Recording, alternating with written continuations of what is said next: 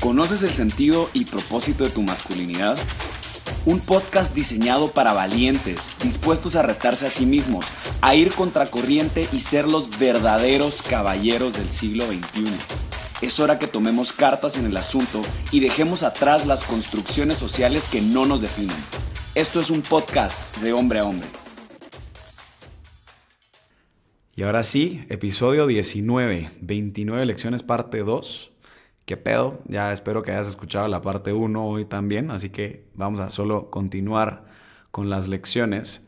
Eh, putas, o sea, sigo nervioso, ¿no? Creo que, a pesar de, haber tenido tantos episodios antes, eh, todavía continúa hasta cierto punto unos nervios em, en continuarse abriendo. Y pues obviamente las lecciones que les fui compartiendo o que les digo compartiendo, pues igual siguen ahí, ¿no? O sea, siguen haciendo ruidito en el corazón y, todavía hay mucho que trabajar. Em, pero me encanta el compartirlo con ustedes. Me siento, me siento muy contento de, de continuar este proceso. Así que bueno, retomando el tema, ya llegamos a la lección número 16. Y la 16 dice, Amar también implica fijarte límites, incluyendo el amor propio. Yo no lo entendía al inicio, ¿no? Y, creo que aquí se fija mucho el tema del autodominio que el hombre necesita. Hablábamos tanto que una de las virtudes personales como hombre es aprender este valor, es, es, el enseñarte a ti mismo que tú eres el dueño de tus pasiones, que eres el dueño de tus decisiones, que eres el dueño de lo que haces con tu cuerpo, con tu espíritu, con tu mente. Pero para poder dominarlo, muchas veces necesitamos hacer ejercicios de ascética. Necesitamos hacer estos ejercicios para, para reforzar ese carácter y reforzar esas tomas de decisiones eh, y, me recuerdo en algún episodio, ya ni siquiera me recuerdo qué número era ni de qué temporada, que hablábamos de cuál es el mayor, el mayor enemigo de la masculinidad, y era este, ¿no? El, el pues al final de cuentas, el ser esclavo de, de, nuestras flaquezas, de ser el esclavo de nuestras, de nuestras heridas y dejarnos llevar por ellas para tomar ciertas decisiones.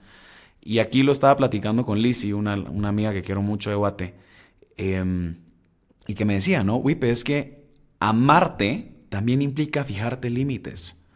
Y me hizo perfecto sentido después de que lo atábamos con el tema de, pues del autodominio, ¿no? Si yo busco un amor propio, si yo busco superarme como hombre, si yo busco vivir y abrazar mi masculinidad de una mejor manera, necesito fijarme límites en aquellas cosas que también me detonan a la versión que no quiero ser. Eh, y esto, pues, brother, tú vas a saber qué necesitas de tener de tu vida, ¿no? ¿Qué círculos tienes que cerrar? ¿Qué vicios, como la pornografía, como el alcohol, como las drogas, como las idas de peda, como las salidas, yo qué sé, ¿no? X, Y, Z, cruces que tengas. Eh, pues al final de cuentas, ¿cuáles requieren de un límite por amor propio? Y eh, lo platicaba con alguien muy cercano a mí que decía, creo que tengo muchas amistades que han crecido sin límites. Y debido a que no han tenido límites en su vida, viven con unos vacíos impresionantes. ¿Por qué? Porque no se sienten amadas, porque no se sienten suficientes, porque con la primera niña o el primer vato que ven, pues no es que se enamoren fácilmente, pero ahí se van de boca, ¿no? Y a pesar de ello y a pesar de que, de que ven y que están viviendo en carne propia eh, esta falta de amor propio y lo reconocen, no se percatan que una de las herramientas principales para poderlo hacer es atreverse a fijarse límites. Atreverse a decir, no quiero chupar hoy. Atreverse a decir, no me quiero mamar a este brother o no me quiero agarrar a esta niña hoy. ¿no? Y, empezar en un proceso que pareciera alcohólicos anónimos de, día con día, ¿no? Y darle a cada día su afán e ir poco a poco en este proceso de autodominio. Eh, vamos con, el, con la lección 17 y es, mi concepto de paternidad terrenal va a afectar mi concepto de paternidad espiritual y todas aquellas figuras de autoridad masculina. Lo hablamos en el episodio anterior. Mis heridas paternales que yo vivo en, en, pues en mi humanidad probablemente se las voy a a ver o voy a creer falsamente que las tienen aquellas figuras de autoridad masculinas para mí, incluso las paternidades espirituales. Y esto lo, vi con Verónica Brunco hace varios años que, que, tuve la oportunidad, primero de conocernos, era la primera vez que nos veíamos, y recibí una charla de ella que decía que obviamente el falso concepto que yo tengo de paternidad va a afectar el concepto de paternidad que yo tengo de Dios Padre. Y yo no lo, no, o sea, hasta que me lo dijo, obviamente me cayó como balde de agua fría y decía, ahora entiendo por qué a mis figuras de autoridad masculina y específicamente a mi figura como de Dios Padre, eh, pues yo también la veía como, como una figura paternal en donde tenía que rendirle cuentas, en donde mi valor personal o, la forma en la que yo me iba a sentir amado era únicamente por los logros que yo llegaba a alcanzar y lo empecé a ver también en, mi paternidad terrenal, ¿no? O sea, yo a mi papá, lamentablemente, yo creía que mi papá me iba a querer más por los logros que podía presentarle a la mesa, ¿no? Como el decir, papá, soy cinta negra en karate, soy el, yo qué sé, el capitán de tal equipo, saqué estas notas, me gané tal concurso de debate, ¿no? Y, y el obtener ese, ese dedito arriba, ¿no? Ese famoso pulgar, como no sé si han visto la película Las locuras de Kronk de Disney, puta que teto me escucho. No importa, ¿no? O sea, el, el, al final de cuentas a lo que voy es esa necesidad de aprobación a través de mis logros, yo lo empezaba a replicar en todas mis figuras de autoridad masculinas, ¿no? Entonces, pues obviamente si yo veía a mi jefe como una figura de autoridad masculina para mí y le daba un rol de papá que no le correspondía, pues obviamente lo quería sorprender y quería agradarlo con sacar los mejores proyectos, con hacer el mejor memorial de demanda, con hacer el mejor amparo, ¿no? Y en el momento en el que él no lo aprobaba, o en el momento en el que él le hacía cambios, en el momento en el que yo recibía una retroalimentación, el dolor que yo sentía no era el dolor del rechazo de mi jefe, era el dolor del rechazo de mi papá. Y entonces automáticamente lo empiezas a replicar incluso también en tu vida espiritual. Y por eso es de que hablaba tanto de decir, brother, existen figuras de autoridad masculinas que no merecen tener ese rol. Mi jefe merecía tener el rol de jefe, ¿no? O sea, mi sensei merecía el rol de sensei, ¿no? Pero, pero no merecían ese rol de papá. ¿Por qué? Porque así como yo me cagaba en la relación con él, pues automáticamente la primera vez que me falla esa figura de autoridad masculina se me viene al suelo. Y me vengo al suelo yo emocionalmente, pero también se viene al suelo el respeto y, la admiración que podía tener por esa persona. Lección número 18. No confundas amistad y apostolado. Tus amigos no son tus proyectos de superación. Eh, no voy a decir mucho de este tema. Creo que es, lo mismo que hablábamos de atribuirle el rol a un amigo, eh, el papel de papá, o atribuirle el rol a un amigo, como en este caso, el papel de apostolado, ¿no? Y, lo hablábamos con, con, otro cuate que me decía que uno de los errores que él se había percatado en una de sus amistades era que él se sentía responsable de los actos de sus amigos cuando sabía que se estaban haciendo daño, ¿no? Y, le había costado mucho el entender que son sus amigos y que no es una persona en situación de calle que requiere de ti para no morirse, ¿no?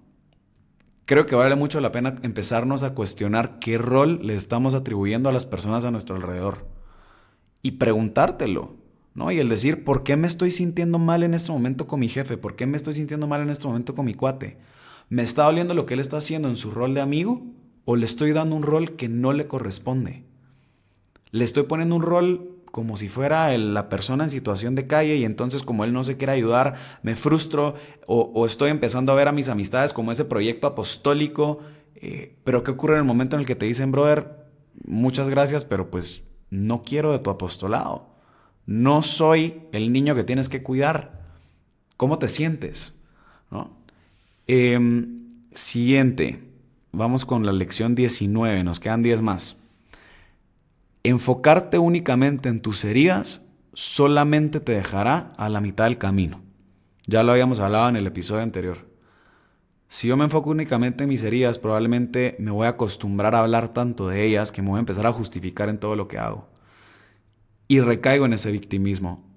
Pero para ser verdaderamente responsable, primero, claro, tengo que entender esta parte del pasado, pero no me debo de refugiar en él. No debo de justificarme en él, no debo de atribuirle toda mi atención únicamente al campo de las heridas, sino que tengo que darme el permiso de ser valiente de quererme superar, de entender que si yo únicamente me enfoco en las heridas voy a mitad del camino. Lo siguiente que ocurre en ese camino de sanación es lo que verdaderamente requiere de huevos. No, claro, va a doler mucho ver el pasado, va a doler mucho entender la trayectoria, pero atreverte a romper las excusas de tus heridas y empezarte a ser responsable por lo que has hecho y empezarte a ser responsable yendo a terapia y empezando a hacerte responsable, eh, pues en este caso a, atreverte a cambiar la perspectiva del mundo. Eh, y de nuevo, ¿no? Creo que también se vale decirlo, permitir que en tu espiritualidad se trabaje, ¿no? la sanación que necesitas. Eh, creo que, tiene mucho más valor a simplemente refugiarme a entender, ay, que como mi papá me, me pegaba, o ay, que como fui abandonado, o ay, como tengo tal herida, entonces por eso soy así. No se vale. ¿no? El pararte como responsable también requiere entonces dejar el victimismo atrás. Siguiente. Lección número 20. Cuando soy consciente de las cadenas de mi pasado, puedo pararme como responsable ante mis decisiones del futuro. Como que aparentemente estaba bastante, bastante conectado, ¿no? Una con la otra. Entonces, no te enfoques únicamente en tus heridas del pasado, pero también sé consciente de esto para pararte como responsable ante tus decisiones del futuro. Lección número 21. Vulnerabilidad y victimismo no son lo mismo. No te dejes manipular por quien justifica en sus heridas los motivos de, tus sus decisiones. De nuevo, no te dejes manipular por quien justifica en sus heridas las decisiones que está tomando en ese momento. El yo entender mi pasado me hace pararme como responsable. Y si yo sé la herida que tengo y entiendo en qué me refugio, no es justo caer en ese papel de víctima y quererme refugiar ahí para justificar las heridas que puedo estarle causando a alguien más. Al yo ser consciente soy responsable. Lección número 22. Antes de pedir, inicia agradeciendo. Antes de pedirle a la vida algo, antes de exigirle a la vida algo, creo que vale la pena el ver hacia atrás y el agradecer por todo lo que tienes.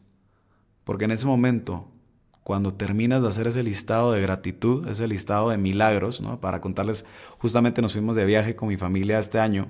Eh, mi hermana vive en España, entonces la fuimos a visitar. Eh, iniciamos una actividad con mi mamá desde el avión y dijimos, vamos a hacer un listado de todas las bendiciones del viaje. Y vamos a hacer un listado día con día de aquellas cosas que para nosotros fueron un milagrito del día. Eh, y no, y pues empezamos. ¿no? Empezamos con el, ay, no nos cobraron maletas, milagro número uno. Ay, que nos dieron tal upgrade, ay, puta, milagro número dos, ¿no? y, empieza, ¿no? Creo que de esa forma, cuando vivimos en constante agradecimiento, cada vez es menos mi necesidad de pedir. Y cada vez es más la plenitud y más el agradecimiento después, cuando aquello que yo anhelaba sí viene. ¿Por qué? Porque empiezas también a ver la vida con otros ojos ya no empiezas a enfocarte en lo que te falta, sino que te empiezas a enfocar en lo que te sobra, ¿no? Y, en verdaderamente vivir en esa plenitud, ¿no? Yo decía, puta, es que, yo qué sé, ¿no? No, no me están pagando como ganaba en el trabajo anterior. Pero cuando cambia la perspectiva dices, estoy en una chamba en donde me siento que estoy más metido en mi misión personal cuando encuentras que estás en un trabajo que te está exigiendo y que estás aprendiendo algo completamente distinto de lo que esperabas en tu vida, cuando empiezas a entender que en el trabajo en el que estás estás conectándolo aún más con tu misión personal y empiezas a agradecer por ello y empiezas a agradecer que tienes trabajo en, estas épocas tan duras, eh, empiezas a quejarte menos, ¿no? Y vives en una plenitud distinta, en una visión distinta en donde estás parado. Lección 23. El escenario que te construyes en la cabeza muchas veces es peor a lo que verdaderamente va a ocurrir. Y es aquí por eso es que la valentía es un mandato, que lo hablábamos en el episodio anterior. cuando soy valiente me atrevo a atravesar muchos de estos miedos y los confronto de cara, me empiezo a percatar que el escenario que me construí en la cabeza no es ni la mitad de lo que ocurrió al final. Y que, a ver, o sea, no existe, puras, puras frases de, de, abuelito o abuelita, ¿se dan cuenta? Eh, no existe mal que dure 100 años ni cuerpo que lo aguante, me decían, y, tiene mucha razón en ese sentido. Eh, eventualmente, a pesar de que duela en ese momento, a pesar de que, que ocurrieron cosas que no querías o, o que, pues sí, confrontaste algo, ocurrió algo malo, pero fue menos peor que lo que te esperabas en tu cabeza, eh, hace que el ser valiente tenga todavía mucho más sentido. Em, lección número 24. Dios siempre va a encontrar un canal de comunicación contigo sin importar qué tanto ruido hagas. Y si lo quieres cambiar a que no eres una persona que cree en Dios, eh, esos momentos espirituales siempre los vas a parar encontrando, no importa qué tanto quieras huir de ellos. Eh, y lo he vivido en carne propia. ¿no? Creo que obviamente estos momentos de oscuridad y de intimidad hacen que te reencuentres nuevamente en lugares en donde no lo esperabas. Y te empiezas a percatar que el que estaba huyendo y alejándose eras tú, pero siempre hubo alguien detrás, siempre hubo alguien que te siguió el paso. Em, lección 25. Quien está cansado de perdonarse, soy yo, no Dios este proceso de, ¿no? de este ciclo de constantemente estar cayendo, de caer en alguna pasión, de caer en alguna flaqueza, de incluso frustrarte porque no hay forma en la que logres salir de una mentira sobre tu identidad o que no logres sanar de ciertas heridas y que constantemente vuelves a caer en lo mismo y mierda, volví a caer en pornografía, mierda, volví a caer en masturbación, mierda, volví a caer entonces en alcoholismo, chingados, me volví a agarrar una vieja. Eh, creo que quien se termina de desesperar en perdonarse a sí mismo somos nosotros. Pero Dios no. Y me ha servido mucho el entender esa parte, ¿no? El, entender nuevamente que existe alguien detrás de mí que me está cuidando, que me está buscando, eh, y que soy yo el que estaba cansado de, pues de seguirlo intentando. Em, Vamos con la lección 26. Aunque duela aceptarlo, puta. Aunque duela aceptarlo, no puedo solo. Dejemos atrás ese falso concepto que en la masculinidad necesitamos hacer las cosas solos para sentirnos verdaderos hombres. Creo que, que por eso es que surgió en algún momento el proyecto de No Puedo Solo creo que, que obviamente, pues, por supuesto que duele, ¿no? Pero el empezarnos a percatar que, que en efecto no podemos solos. No podemos sanar nuestra masculinidad, no podemos abrazar una masculinidad verdadera si lo intentamos hacer solitos. Sin nuestra comunidad de hombres, sin nuestras paternidades espirituales, sin nuestro consejero, ¿no? sin, sin nuestros psicólogos, sin nuestros asesores espirituales y, emocionales, darte cuenta que en este camino hacia tu misión personal y este camino hacia tu legado, no es un camino que lo vas a poder hacer solo. Vamos con la siguiente, que es la lección 27. Tiene más valor tu autodominio cuando nadie te está viendo. Y esto lo, digo muchísimo en, cuando me toca dar clases de, de indoor cycling, y es que dice más de ti lo que haces cuando nadie te está viendo a cuando te están viendo. Nuevamente, dice más de ti lo que haces a oscuras, lo que haces de verdad cuando nadie te está poniendo atención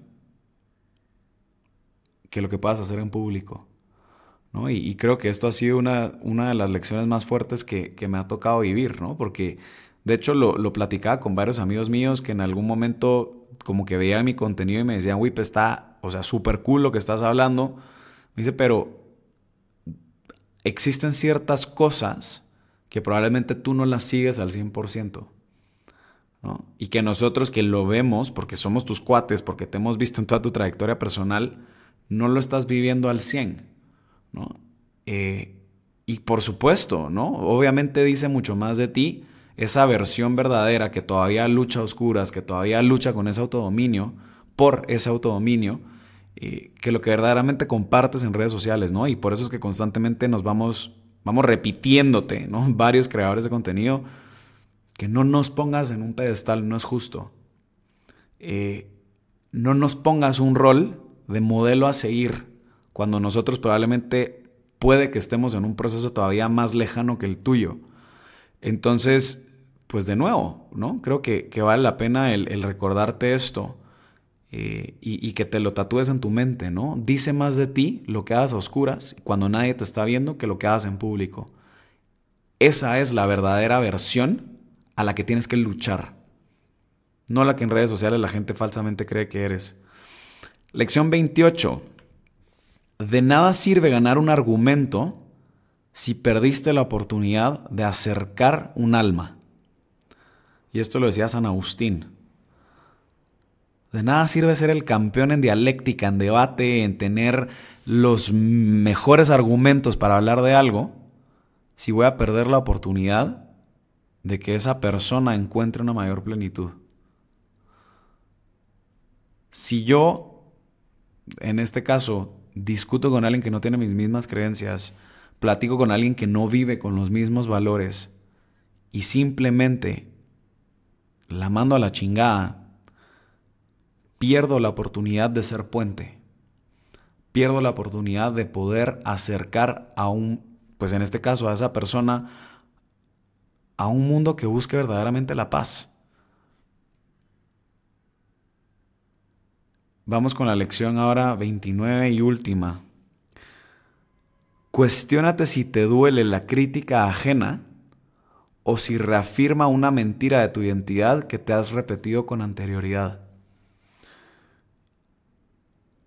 Y esta creo que ha sido tal vez una de las lecciones que más me he grabado a lo largo de esta creación de contenido y a lo largo de estas, pues obviamente críticas constantes, ¿no? No soy una monedita de oro. Si ustedes vieran los comentarios que hay en el canal de YouTube, la verdad es que pues ahora solo los leo y me río. Eh, pero de nuevo, ¿no? O sea, hay, hay, hay a veces cosas que, que te duelen de comentarios de tus amigos, de comentarios de tu gente. Y creo que vale la pena el cuestionártelo, ¿no? ¿Te está doliendo verdaderamente la crítica que él o ella te está diciendo? ¿O te está doliendo más que esa crítica está reafirmando una mentira de tu identidad que constantemente te lo había repetido antes? Entonces, ¿quién tiene verdaderamente la culpa? ¿La tiene tu amigo que te dio la crítica? ¿O la tienes tú que no te has atrevido a sanar? ¿O la tienes tú que no te has atrevido a desvincularte de esa mentira, de esa máscara eh, que tanto te está persiguiendo a lo largo de los años? Y bueno, ahora sí, termina el episodio 19. Nos queda un episodio más para dar por concluida esta tercera temporada que nos tardamos todo el año en sacarla. Eh, pero bueno, gracias nuevamente por acompañarme. Gracias por acompañarme en mi episodio de cumpleaños ya con 15 días de retraso. Pero no importa, lo, que importa es poderlo compartir con ustedes, poder, eh, pues en este caso, abrirme con ustedes una, una, en una nueva oportunidad. Si te gustó alguna de estas lecciones y te la quieres apoderar, voy a crear pues artes, ¿no? Para, para que, pues bueno, ¿no? Para que las tomes, para que las guardes. Eh, si, si apuntaste alguna lección, pues públicala en un tweet, etiquétame, me va a encantar el ver si alguna de estas lecciones te marcó a ti. Eh, y pues bueno, te mando un fuerte abrazo, hasta la próxima. Recuerda seguirnos en nuestras redes sociales como arroba un podcast, suscribirte a nuestro canal de YouTube como pues hombre a hombre y la recomendación que te voy a dar en este episodio musical es No es lo mismo Alejandro Sanz. De nuevo, escucha la letra y, y repítete, ¿no? O sea, mi voz no te la vendo, ¿no? Mi, mi esencia, mi identidad, mis creencias, mis principios no están a la venta. Brother, un fuerte abrazo, nos vemos hasta la próxima. Bye.